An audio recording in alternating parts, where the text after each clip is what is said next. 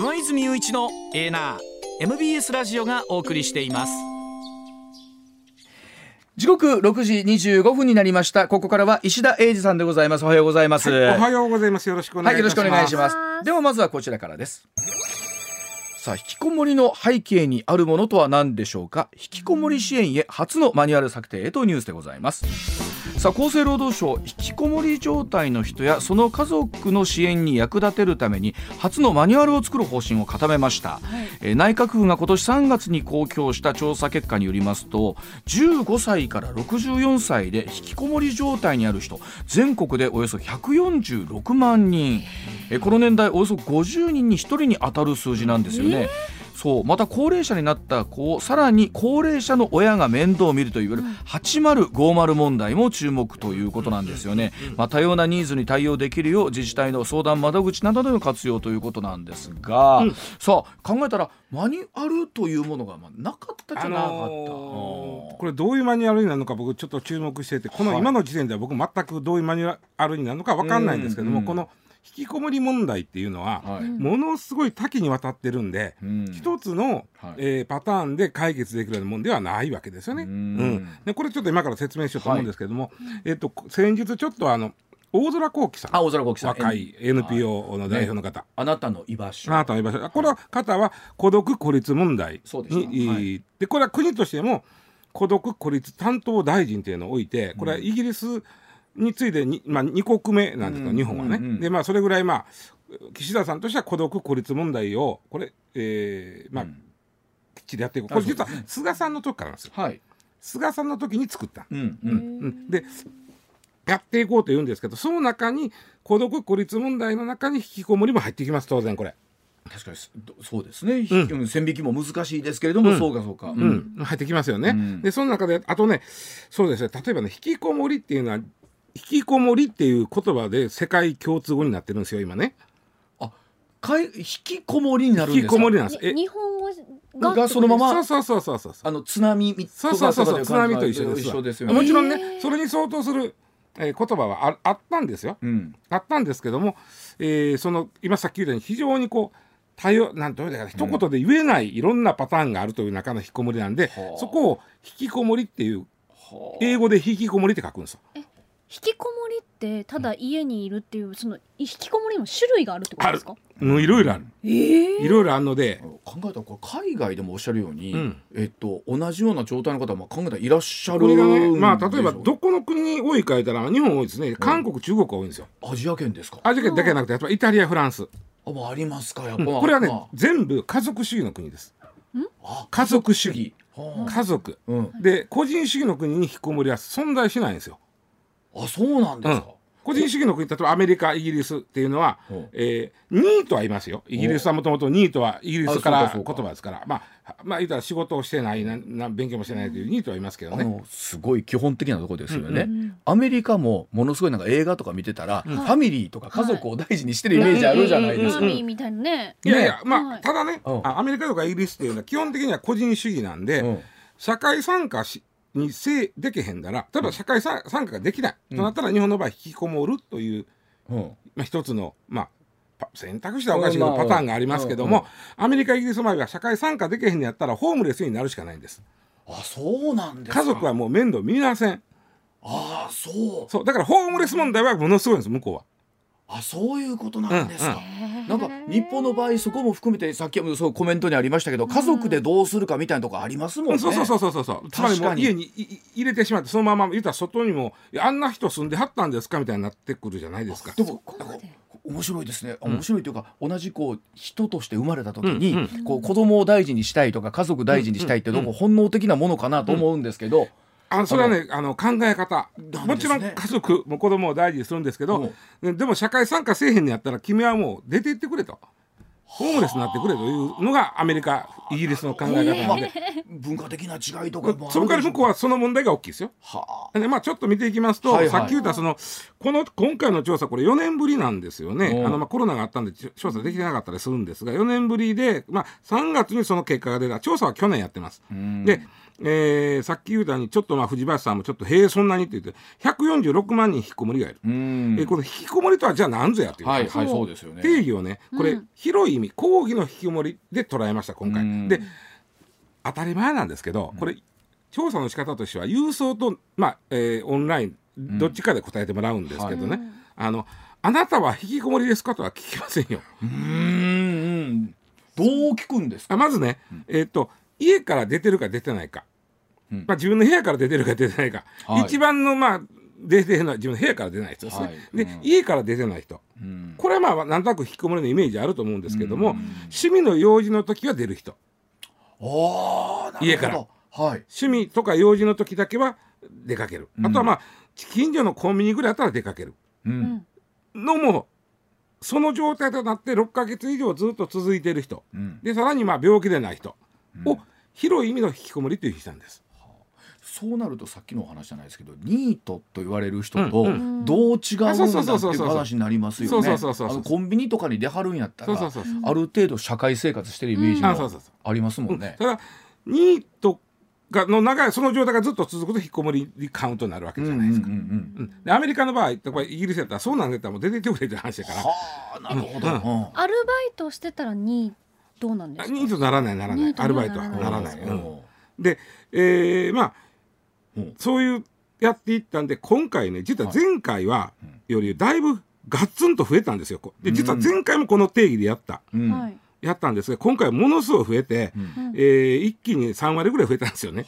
なんでか言うたらこれは僕はこれ聞き方を郵送以外のネットも OK にしたからと思うんですよ。はい。うん、郵送だけやったら来ても例えばもうそうしんどくて答えないっていう人はネットの中で、あつまりさっき言ったあなたは引きこもりですとかは聞かない、うんうん、あなたは引きこもりですよねとは聞かないけど、うん、最近家出ましたかとか、でで家出た時にどこ行きましたかとコンビニぐらいは行ってます。なんてかでもそれ以外は行ってない、うん、となると、まあ、これは引きこもりにカウントしていくので答え方がちょっと変わったっていうのもあるんですけど、まあ増えた。それとね今回ものすごく多かったの、うん、今回の結果でみんなが、はい、あ当事者は当たり前やないかやねんけど今までなんでその子なってへんだんって言われたんですけども、実は4年前公表された調査では、うん、40から64のこの引きこもり状態にある人の4分の375%以上は男性やったんです。ああそうなんですか、うん、ところが今回の調査では女性が半分超えたんです。女性のはいはい、これはどういうことかというと例えばね、うん、主婦でも、そういう人は引きこもりにカウントしたの。はあはあはあ。専業主婦？の方。専業主婦でも、うん、例えば、えー一まあ、スーパー行くだけ、はい、でほとんどそれあの家族以外とは喋った全然喋ってない、はいはいはい、っていうのも広い意味で引き込みに入れたの。はあご本そうなるとご本人には、うん、その自覚みたいなところってやっぱしんどさあると思いますよ。コミュニケーションが少ないから、ね、あとねそれとかね昔はね家事手伝いっていう言い方した時にありました。あの別にその家業じゃなくてもさ、うん、あのおお母さんのお買い物に一緒に行くぐらいでも家事手伝いって言えてしまうじゃないですか。はいはいはい、でそれは昔はカウントしてなかったんですよ。うん、でもそれでもあ何家で出るのはそういう時だけですかと、うん、お母さんと出るだけですかと、うん、でスーパー行くだけですかと、でそれ以外はずっと家にその往復だけやったら引きこもりにカウントしますよね。うんうんうんそれはもうあれですよね。それは意図してるところなのかどうなのかにもよりますけれども、あとね、うん、あのまあこれとじゃ分かりやすいかもしれない。介護。あはい、はい、介護、はい、介護。してる場合で例えばご主人は働いてるとしましょう、はい、でも奥さんは、うん、そのご主人なり自分なりのけど、の親の介護でずっと家におる、うん、でえー、本当のあの買い物最低限の買い物だけ行く、うん、となった場合これは引きこもりになるんですよ。えー、カウントしたんです。ね、いやこれはね、カウントした方がいいんです。この人たちはしんどいわけやから、あなるほど。どないしてあげたらええねやっていう話になるわけ。そうかそうかで、うん、要はねそこもさっきのあの日本の家族観とつながってくるんですけど、うん、やっぱりなんやかんや言いながら、そうなった時に家に介護する必要がの人がいてる、うん、な時それは嫁はんの仕事やろと、うん、奥さんの仕事でしょと。あの女性の仕事でしょで旦那はちょっと仕事しててあかんけどまあ、まあ、古い家族間でいうとそうなるわけなります。なるほど、うん。うん。例えばもっと言うと子育てもそうやわ、はい、何やかんや言いながら、まあ、ご主人あんまり協力してくれへんとなったら、はい。はい、子育てワンオペでやる、うん、ワンオペで子育てしたらやっぱりほとんど人とも接しひんし、はい。1倍いくぐらいになるじゃないですか。なります。これを全部引きこもりにカウントしたんです、はい今回。うん。なので一気に増えたのと女性が増えた。なるほど。へでさあじゃあそのか、まあ、今146万人と推計されている方々を、うんうんさあどうしていこうかということですよね。うん。えっとね、えーまずはやっぱりその、うんまあ、社会参加をするというか僕はもうちょっとコミュニケーションをいろんな人と取ってもらうという意味なんですけど、うん。まずね働いたことある人が多いことは分かったんですよ。うん。実は、はい。引きこもってる人の中にも働いたことがある人は多いというのが分かって例えば15歳から39歳でいうと6割、うん。えー40から69で9割。うんうんうんこれ引きこもりの人でも9割の人が例えば40から69やったら働いたことがあると。はい。でもね例えば、うん社会に出てなんかこういっぺん働いたんだけども職場の人間関係でつまずいて傷ついて、うん。トラウマになってそのトラウマもかなり深刻なトラウマになって、はい。引きこもり状態になってるということは多いということは分かった。はい。なるほど。でこの人たちはうん。働きたいんです、うん。うん調査で分かった。働く、就労意欲のある人はなんと75%。あなるほど。でも体がついていかないあてかそのいいそのもう人とそういう、うん。もうもうそれはもう気持ちがこりごりやとうん。思ってるから、それ例えばオンラインとかテレワークで働きたいという人は何ぼでも言ってるわけ。はいなるほど。だからそういう例えば今回コロナでテレワークということがあったじゃん、はいそしたらそういう働き方やったらできたらそこから徐々にほぐれていけんちゃうかみたいな、ネットでね結構ね今回ね大きなテーマになってくるんですよ、こあのねホッとできるとかあなたはじゃあホッとできる場所居場所はどこですかって聞いたらやっぱりインターネットって挙げた人が7割超えるんですね。へえはだからさあここで戻る大空幸喜さんの話にちょっと戻ってみよう。あはい。あの人はチャットで孤独孤立の相談を受けてるわけです。ね。若い人が多いですよチャットやから、うんうん。はい。でチャットやから気軽に言うてきてくれて、うん。言うてはったでしょ、はいまずそのものすごく混むんやって、ううん。んうん。ものすごく混むから生身の人、まあ、チャットやけど、うん。生身の人間が対応するまでに待ってもらわなあかんねんて、時間がすごくあって、うんうんその間に AI がはい。相手してくれるんで。えーでそのその AI もやっぱりちゃんとね細かいところでケアしてくれるのでやっていくうちに自分の考えが整理されてって言ってましたね。そう。だから、生身の人間に変わってもらうのに心が整理ついてとりあえずもうあいいですと。なんかそこである解決する方もいらっしゃるっていう。うん。で、まあ、そういうねやっぱりそのオンラインっていうのは結構使えるというんですよ。うん。でねもう一つあの今回のこの3月に出たその内閣府の調査結果で、あの現場の NPO 法人なんかの現場の、えー引きこもり問題やってる。現場の人はこれは違うって言ってるのがあったのがね。それはすごいわかんのが、うん。えっと、内閣府の調査では今回増えた、えーコロナがね、はい。一つの主な理由やと。はい。でコロナがあってあのコロナがでその社会環境の変化があったんで、うん。自分がついていかれへんなってあの引きこもりになったって答えてるようなケースあったんだけども、はい。つまりまあ、うん。えー外へ出ない。外へ出ない。はい。コロナやからそのそ出ないですね。外へ出ることはなかったですよね最初の頃はい。でイベントもあれへんし、はい。はい。で僕らでもその社内から家おったじゃないですか。ありました。で余計にそこはだから引きこもりになったんじゃないかという内閣府の調査結果なんだけども、もうはい。それを例えば引きこもりの人の家族らで作ってる NPO 法人があるわけね。はい。うん。あのまあ、みんなでこうどうしてやどうしたらいいかこんなこう経験し、うんうんうん話し合うような、そこの人が言うてるのはいや違う違う逆逆って、うん。あのその家族の会の実態から言うと、うん。オンラインが、うん。で家でおってうん。外とはつながれ出られへん、うん。オンラインでつながるとなったら逆につながってるんやとそういう人は。あ。あ、はあはあ。はあ。それは繋がってるんだということですね。つまり、はい。コロコロナでオンラインみんながオンラインになった、うん。みんなが外で出なくなった、うん。オンライン化になった時にうん。もともと家におる人はオンラインがあるわけでしょ、はい、そうでですそね。の人たちは実は案外新しい人とつながったり。情報収集をやったり例えば、はいあのいやそうか俺苦しんでるけどこういう選択肢あるよなっていう選択肢を見つけたりできててんて。なるほど。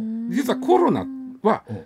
むしろプラスに働いたはずやと。それは引きこもりの方に立ってってことですそう。かおう。つまり引きこもってて、えー時に、まあおまあ、引きこもりになったきっかけもあるかもしれんけど引きこもりとオンラインっていうのはむしろプラスに働く。うんうんだからそこでいろんな情報を得れるいろんな人とつながる、うん。あもっと言うとあこういうことやってる人もおんのかとか、うん。もちろんねわかりますね。あのすごくしんどい人はそこまでいかないんだけどね、はいはい。うん。あのおだって146万人持ったらそこまでしんどい人ばっうん。この際差があると思います、うん、それは、うん、でネット空間があることで今回ちょっと広がったという人もおるわけ、うん、あのコロナ期間中にむしろむしろプラスに転じたという人がいるってことですね、だからちょっと、はい、むしろこの今回の3月の調査結果でコロナで、えー、ネットに閉じ込められたというイメージのが僕すごくでそれで引っ込まったってイメージにすごくだったんだけど違うと。逆やった逆やということを分かってもらいたいということをその家族の会の方はおっしゃってたんですよね。でも確かにあのこれもう一つあるのはあの一方でお父さんお母さんも高齢化をしていく、ね、こちらの年齢が上がっていく、それこそ私ほんまこの子を置いてと思ってらっしゃる方も多いじゃないですか。でもうね8050問題はねすっげえ難しいんですよ。もう固まってしまってるんでね、もう何十年と引きこもって。あるのってそれこそ藤林の年齢ぐらいから引きこもって、例えば50代60代になった人なんて言ったらもうなかなかしんどいやん。そらお父さんお母さんもね、精神的にも大変お父さんお母さんが亡くなった時にそう。どうしていいかっていう。だから家のまま家でほまあ置いとくもんやから。生き剤になっちゃう。生き剤生き剤になる生き剤になっちゃう。いやまあ。ほっといたら。うん。ささっき石田さんの話聞いて深刻だなと思ったのは確かにじゃあ欧米は欧米でね、うん、ほっとくと今度はそのホームレス問題の方はなっていくとなると、どっちに転んでもどっちにも問題はあるってことなんですね。そうそうだから、うん、ホームレス対策をするか、うん、あの引っ込み対策をするかというのは根っこは一緒なんです根っこは一緒なんですよね。もともと出発点はね。分かれていくのはそれは家族主義なのか公認主義なのか違いです。でこれどうなんですか？例えばこのおっしゃったようにマニュアルを、うん、じゃあどういう形で作っていくのかですよね。それはすごい、ね、ただ今回ね、うん、その、えー、まあ指揮者ももちろんの人もいるけど、当事者とか家族とか、うん、実は引きこもりを対策してるので小さいレベルの自治体なんですね。うん。風よりは市、市よりは区みたいな。基礎自治体中そうそうそうそうそう、はいはい、でそういうとこから聞き取りして実態をまず把握して、こういうケースがありましたこういうケースがありました集めていって、そんなのをまあですね。ね成功事例でまで言えないと思うんですよまだだって、まあ、本当言うように差があると思うんですよね、うん、ちょっと頑張ったら、うん、あのまた戻れる人とそうでない人ととあると思うし、まあ、答えはさやっぱりあの、一つはね大空さんがやってるようなやっぱりオンラインっていうのはその、むしろネット空間っていうのは結構引きこもり問題にもその孤独問題にも有効やなとは思うじゃないですか、あの人の話聞いてても、まあ、そこの使い方かな新たなツールを、まあ、うまくどう活用していくか。と、まあ、本当これはあのご本人にしかわからない気持ちっていうのもこれ絶対あるでしょうからね。はいわかりました。では時刻6時43分でございます。続いてこちらです。フランスで電動キックボードのレンタルが廃止に向かうそうですまあ、本当街でも見かけるようになりました。電動キックボードなんですけれどもこの電動キックボードの先進国と言われているフランスでそのレンタルサービスをめぐって住民投票を行われたそうですね。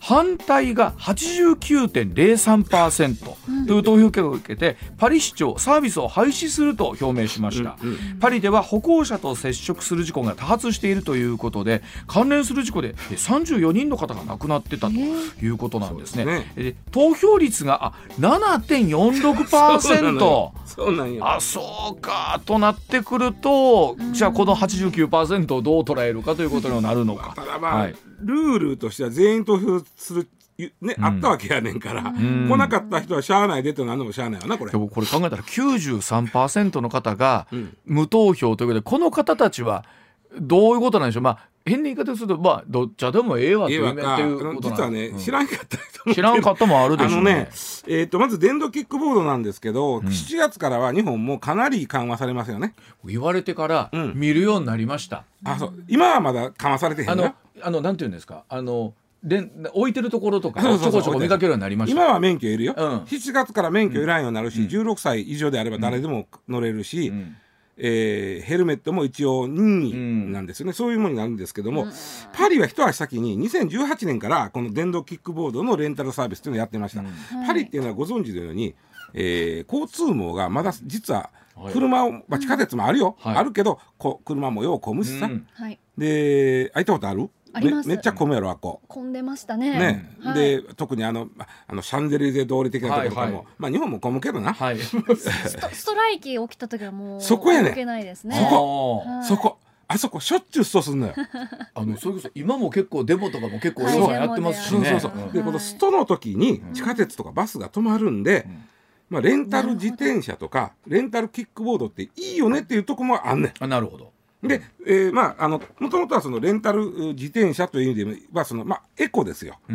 パリはね。やっぱりフランスでエコ、まあまあそうですよね。うん。で初めて2018年から始めたんですが、最初の時は10社入ってた、うん。そのレンタルキックボードの会社に、ところがあのいろいろ問題が出てきて、もうあのちょっとややめてくれみたいな話になって今3社がやってるんで。それでも3社で1万5千台がパリ市内に置いてある。もうイメージで言うともっと走ってるんでしょうね日本なんかもうもうもうもうめっちゃ走ってる、で,、えーで来年特にね7月にパリオリンピックあるんですよ、ああそうですよ。でパリの市内の移動ってさっき言ったようにちょっと不便なとこあるんで、うん。渋滞とかバスも大行列になっちゃうんで、はい。あのこれええないうのもあったの。はい。そのキックボードいいじゃん僕らだって使えんねんから。ええっなあと。ていうのがあって免許いらんし。ね、はい。ほんでなってたんだけどもまあ今まあちょっといろいろ問題出てきた。それがねまずマナーが悪い。うん。あれあんなんに二人二人乗りしよんでて。怖ないんですか？危ないですよね。危ない。危ないですよ二人ね。乗りしよんでてあんなん。にであの実はまあだから最近いろいろね体重が二人分乗ったら動けへんなるようにしてるとかね、うん。ほなものすごい大きい人とかそうそう動けへん動けへん、あとはあのものすごいスピードを出出しよるとかね、まあ、それは出えへんようになったそりとか、まあまあ。で、まあ、さっき言った死亡事故も起きてるし、うん。あと実はねこれが大きいの、あの日本の場合ねレンタルキックボードってねここに置きますよ。駅とかあるやんか。あります置いてます。最初それがなかったから、どこでも乗り捨ててて。あだからあ。あっちゃこっちゃに乗り捨てるのはまあそやから最近あの日本で言うたらね、ん。えっと車のチケットパパーキングいうのコインパーキング？コインあコインパーキングがな？あの、はい。四角い線が引いてあって。あはいはいはい。でここに止めてもて、うん。剣買うてきてペタンと貼ってたら1時間は OK ですよってうんあるやつ、あります。ああいう四角い線引いたとこを道にいっぱい作って、うんここに置けと。うん。うん。いうルールまで作ったんだけども、ん。あ守られへん。あっちこっちに置くんで、フランスの人って警官がそのあのもっと怒れはんねん。汚いなもうみたいな、はあっちこっち止めがって、はい。でこんなことがあってもうやめましょうやちゅう犯人になっていた。うんうん。で、えー住民投票したんですけど困るのはあの業者じゃん、まあそう3ですね社入ってんねんから。うんで業者が だからはっきりああこそこ市長さん女性なんですよね。はい。で、えーフランスなんでどどっちかというと左派系うん。ですよね。うんでの市長さん、うんがどっちかというと辞めたいのは市うん。廃止したいもうレンタルを廃止したい、言ったらもう今契約あるけどそれを更新したくないっていうのが市、し、うん。はい。で業者は更新してくれるな困るからそうですね。続けたい、はい。と市対業者の、うん。えーなんていうかな、えーあ例えばねレンタル会社も反対みたいなこと要せへんねん。うん。これ若い人が言ってくれたらきっとこれは廃止ならんでと。うん思ったもんやから、はい。若い人に、うん。あのまずね向こうの住民投票のやり方としては選挙人名簿にまず自分が載せるんです、はい。私ここ住んで、はい。うん。選挙権あります。でああそうですね選挙権でその選挙名簿に載った人が投票権ある、はいはい。まず日本みたいにじっとしてたら来るんじゃなくて自分で行かなあかん行かないから、はい。でその選挙人名簿にうん。登録してくれた人は、はい。あのただけあげますってねああ。なるほど。ね、うん。で別にこれはだから別に賛成とも反対とも言うてへん、ーはい。自民党言ってくださいよとそう、なるほど。あともっと面白いのは SNS を使って、はいえーそのインフルエンサーと呼ばれる人たちに、うん。あのマナーを守ろうみたいあなあ、はいはいはい。やったようん。でやってで市は市でねもうなんか市の方がせこいんだけども、うんなんとかやめさせたいことで、独立した機関に電動キックボードを含む、まあレンタル自転車も含むマイクロモビリティっていうんですよそういうの、はい。それの事情の世論調査みたいなの。して、はい。実態調査をしたの、はい。で結果が出てるはずやねんけどで出しよれへんねん。ってことは出ているのはあやっぱり続けてほしいという声が多いってことなんいですかやあのね電動キックボードよりも電動自転車の方が事故率が高いっていうのが分かったみたい。あそっちですか？でそれどうも言いわへんねん。ほなそれは公表されてない？ないでも結果は分かってる。でそれはだからやっぱりお、まあ、ジャーナリストとか取材するからど。どうもこういう中らしいねと。でまあどっちもどっち、うん。でそんな中でさ若い人は今回その住民投票があることも知らなかった人も結構いてうん。でねそこまでやることは珍しいんですって。あの、すうん、パリが。住民投票までやる。までやるっていうのは普通はもうちょっとね簡単なネット投票ぐらいの普通の住民投票じゃなくてやるんだけども今回住民投票でやるから珍しい。これどうなんですか？その法的拘束力みたいなものでまあないですよ。日本の住民投票と一緒。あの都構想なんかと一緒なんですけどただそれに関しては、えー、首長さん市の一番偉い人は尊重せなあかんとなってます。だからまあもともとやめたいわけやから私は。あの7.46%、7% の人が投票して、うん、その人たちの反対がざっくり9割ってことは、うん、えー、っと投票した人っていうのは廃止してほしいという人が多いということですよね。高齢者が多かったみたい。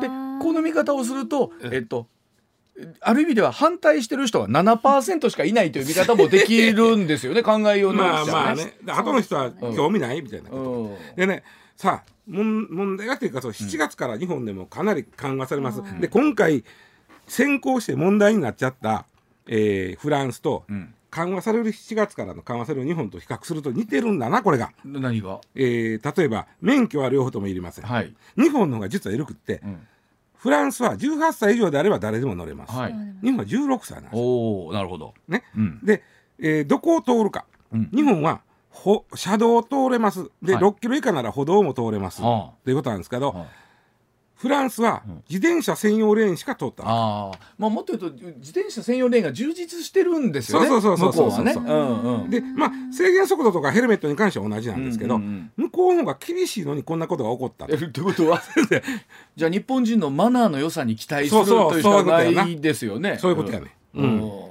うん、乗ったことないねんけど多分最初乗るとちょっと怖っと思うんですかね。やっぱり乗ったら便利なんですかね。乗ってみたんですけど、うん、あのー、観光地みたいなね、うん、とこやといいなと思ったんです、うん、それでも一歩ですの大きな道路はね怖いわ。いやと思います横にみんなも車バンバン通ってみなあんな。で軽あのタイヤがちっこいじゃん、うん、こけた時に、こ後ろから車来てるから。いやこいやそれでいうと怖いな。怖いんですよね、だからその、まあ日本は車道を通れるんでね。ね怖いまあそれでいうと多分そういった事故もまあ少なからず起きてきますよね、うん、これねゼロにはなかなかならないでしょうから。まあ、マナーの問題でこう住民投票になっちゃったんでそのもあるでしょうね。はい。まあそれでいうと7月以降街にさらに日本では電動キックボードが出てくるわけですからね。うん、まあそのあたりまた含めてそういう話が皆さんからも、えー、ちょこちょこ出てくるんだろうなと思いますけどもね。ねはい。でお知らせの後もお話続けてまいります。上泉雄一のエナー MBS ラジオがお送りしています。時刻6時59分になります。続いてこちらです。野生のケシが京都で急増しているということだそうでございます、アヘンの原料となる野生のケシの発見が京都で増えているということなんですね、えー、京都府内で見つかって除去されたケシの数はここ4年で4倍以上に増えているということなんですね、うん、はっきりした原因分かっていないということで京都府では見つけたら抜かずに通報してくださいと呼びかけているということなんですが、うん、これケシと言いますと麻薬成分を含む一種の、うん、一部の品種はアヘン法で処置と栽培が禁止されているということで毎年この時期に大きく生育し花が咲いてまあ発見しやすくなるということで厚生労働省各自治体に除去を求めているということなんですね。すね5月から2か月間は消し撲滅運動中なんで。そのはいでその消しの花なんですけれども、あのー、自生してる消しといえば坂東英二さんですよ。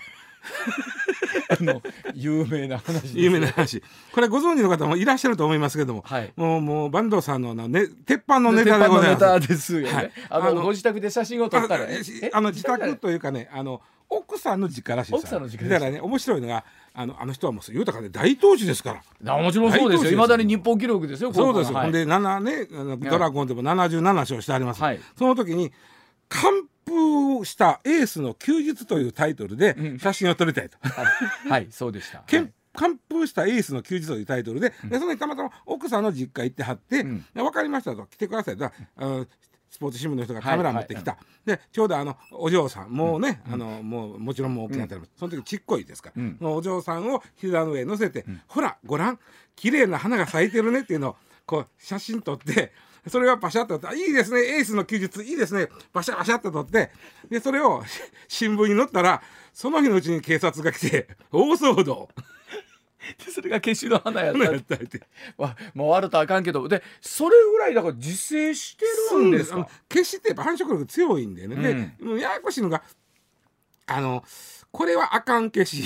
これはいい消しっていうのが分からんでしょ、いやわかんないですよね、うん、だからまあだから実は万能さんのそのケースでも、うん。そのご実家奥さんのご実家の方は、あ綺麗な花やな言ってそのまま放っていやまあわかんなかった。そうですよ。別にだからあれよ。あの、警察が抜いて帰ったからそれで終わりよ。別に何か罪取られることないねんけど、うん。でこれはどうなんですか？例えばそのじ知らずにまあ自生してるもので、うんうん。あかん方の消しがうん。咲いてるとしますやんか、うん。でそこ近寄ってこううん。害があるとかないんですか。あそれはねやっぱりそれは生成せないといけませんから。あでも大丈夫。それをね、うん。綺麗なで抜いて帰って育ててる、うん。その場合でも、うん。全くその体がなかったらうん。怒られへんかもしれんけど、うん。もうさ聞いて聞いてくださいよとは言えれると思うわ。でもこう悪意を持って育てようとそれは思ったらもう俺はもうえらいこと。です罪よ。罪罪ですよね、うん。はい。でね面白いなと思ったのがねこれこんなねあの令和4年度大麻消し都道府県別除去状況っていう除除去状況。はい資料があって昨日これ見ててんけどまず自生大麻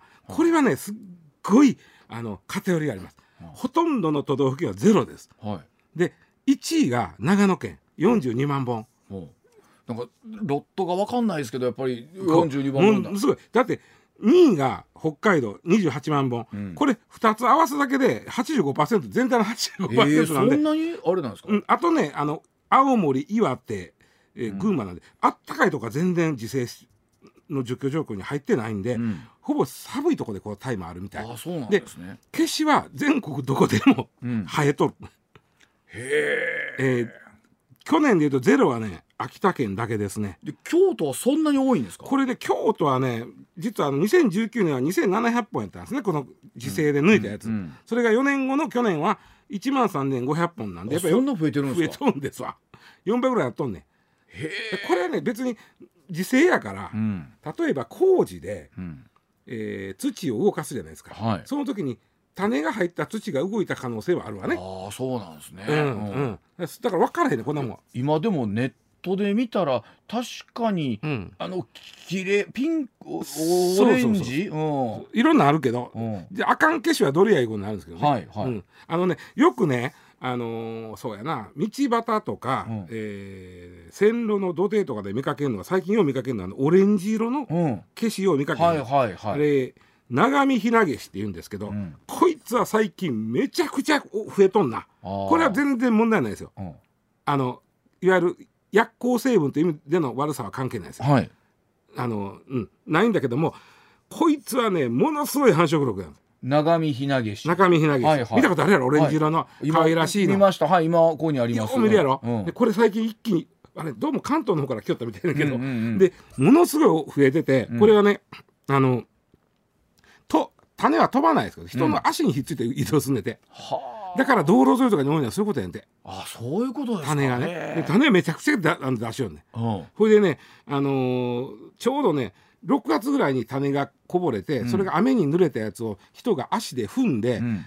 靴の間に入ってそれで移動してそこで咲きよんねやつも。すごいですね。そうでしょ？うん。でタイヤとかにもひっつく、はいはいはい。で、えーこの消しそのものは違法ではないですけど、うん。この消しは自分をあの虫とかから守るために、うん。茎とかにそのなんていうかな毒植物毒を持っとる。なんか書いてます有毒成分がありますポキッと触ったりしたら手がものすごくかかぼれるみみたいたいですね、うん。それは気ぃつけなきゃいけないんだけどね、おまあーそのそういう意味でその、えー、と薬としての,、あの違法薬物になる消しではないですけど、うんうん。それそれくらいこの長見ひなげしのケケース見ても分かるように、はい。やつらはめちゃくちゃ繁殖がするんですね。めちゃくちゃ強いよ。うん。で、えー違法な消しは抜いても抜いてもなんですけどちなみに消し、えー去年、えー一番抜いた 変な話ですが、うん。1位長崎県7万本。うん。2位三重県6万本、うん。3位兵庫5万本。うん。なので、えー京都の1万3500本はあ増えたは増えたけど、うん京その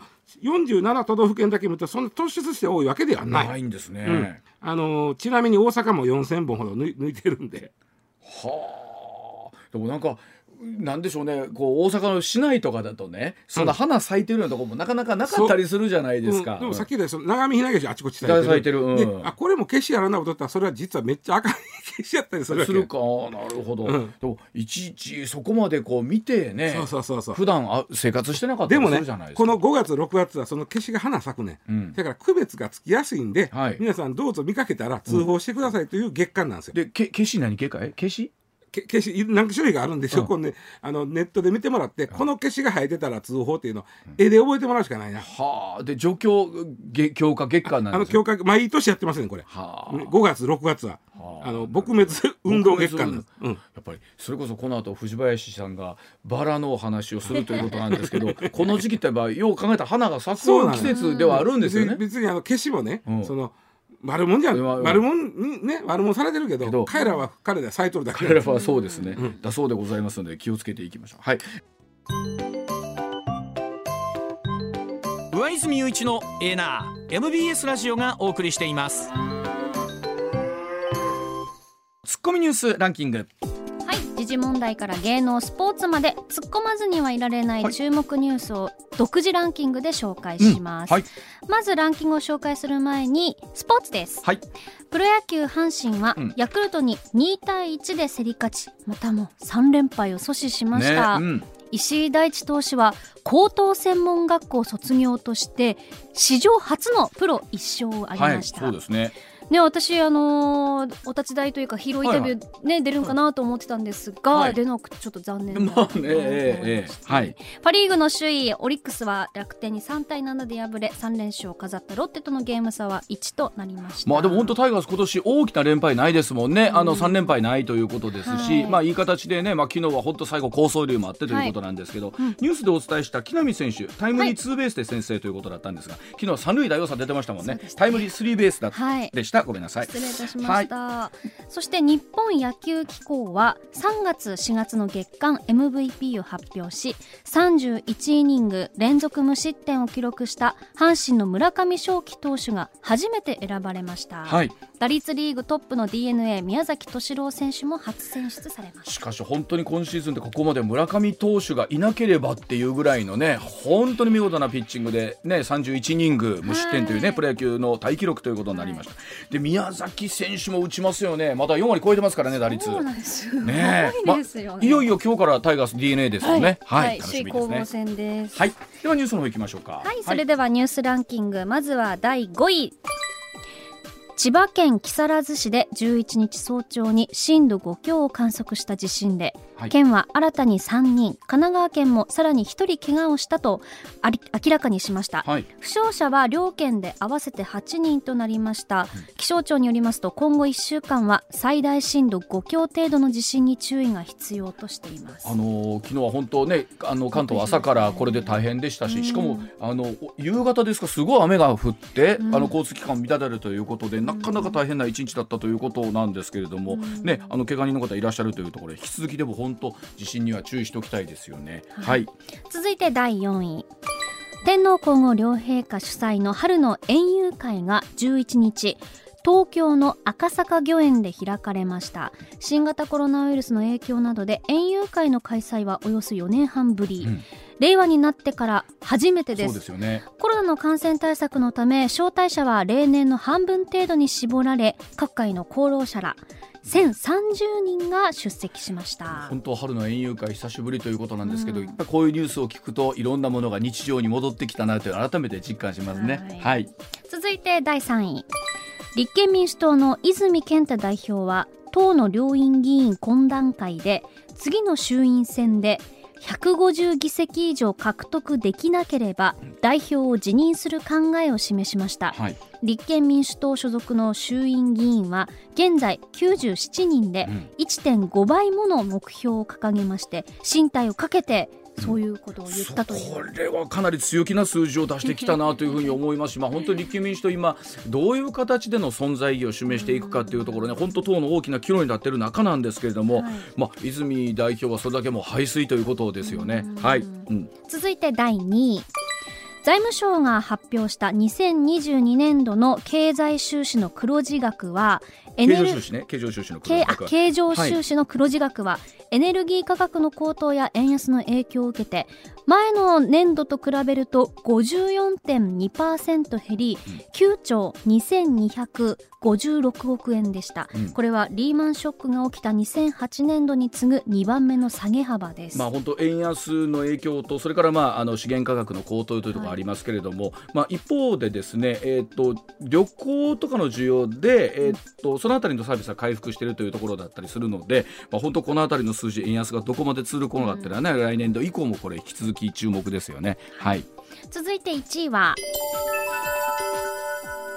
政府は11日人工知能 AI に関する政策の方向性を議論する AI 戦略会議の初会合を開きました岸田総理大臣は AI はグローバルな課題で G7 議長国としてリーダーシップを発揮することが求められると述べ国際的なルール作りを主導することに意欲を示しました。本当いつもお伝えしてますがこの23か月この AI という言葉を何度ニュースでも取り扱っただろうというところで、はい、本当便利なところと、えー、気をつけなければいけないところとっていうのがだんだんこう見えてきたところもありますしね。ただそれこそ今後 AI なしではいろんなものまた進まなくなってきてるということですから、まあ、国を含めてどんなルールを作っていくのか大切なところだと思います。ます。ではコマーシャルの後石田さんの登場です。